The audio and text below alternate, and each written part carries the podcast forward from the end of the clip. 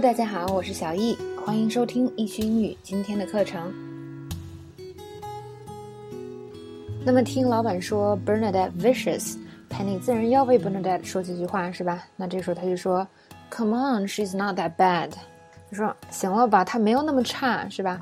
这 Come on 是一个语气词，在很多地方都可以用，而且它有很多意思。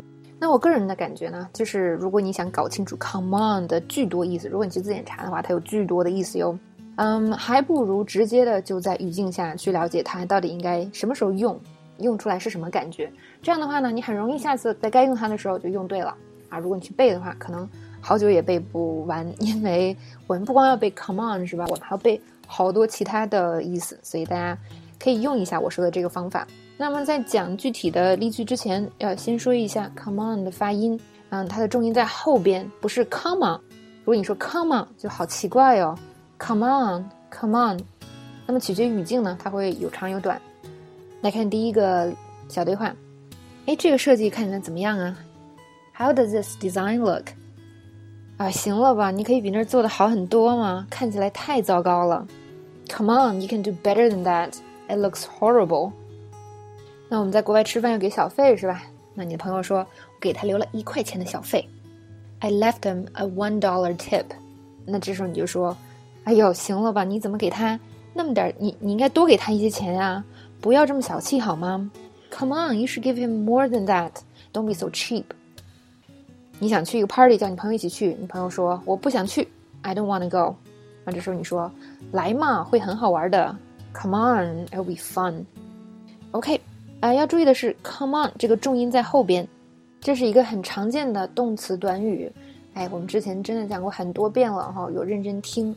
理论课的同学一定知道什么叫动词短语，以及它跟发音的关系。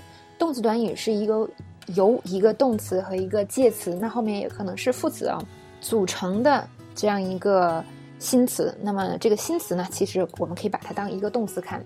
那它的重音一定要在后边。刚才我说过了，你不能来 come on，你得 come on，是吧？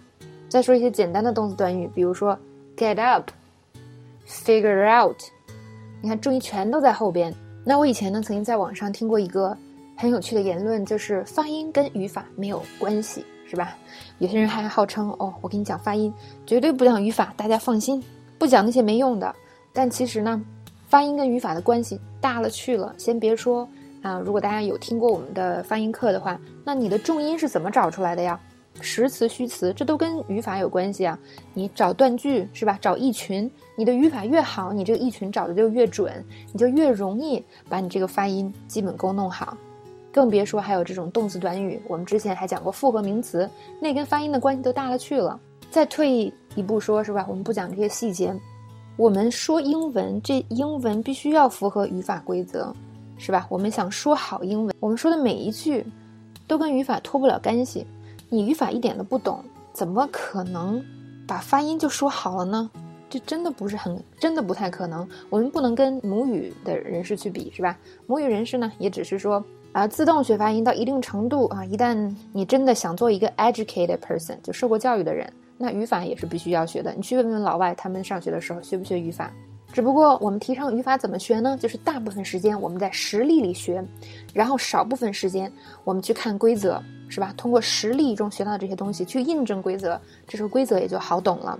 最后是实践也要有，规则也要懂，两者都要弄明白，两者的积累都要够。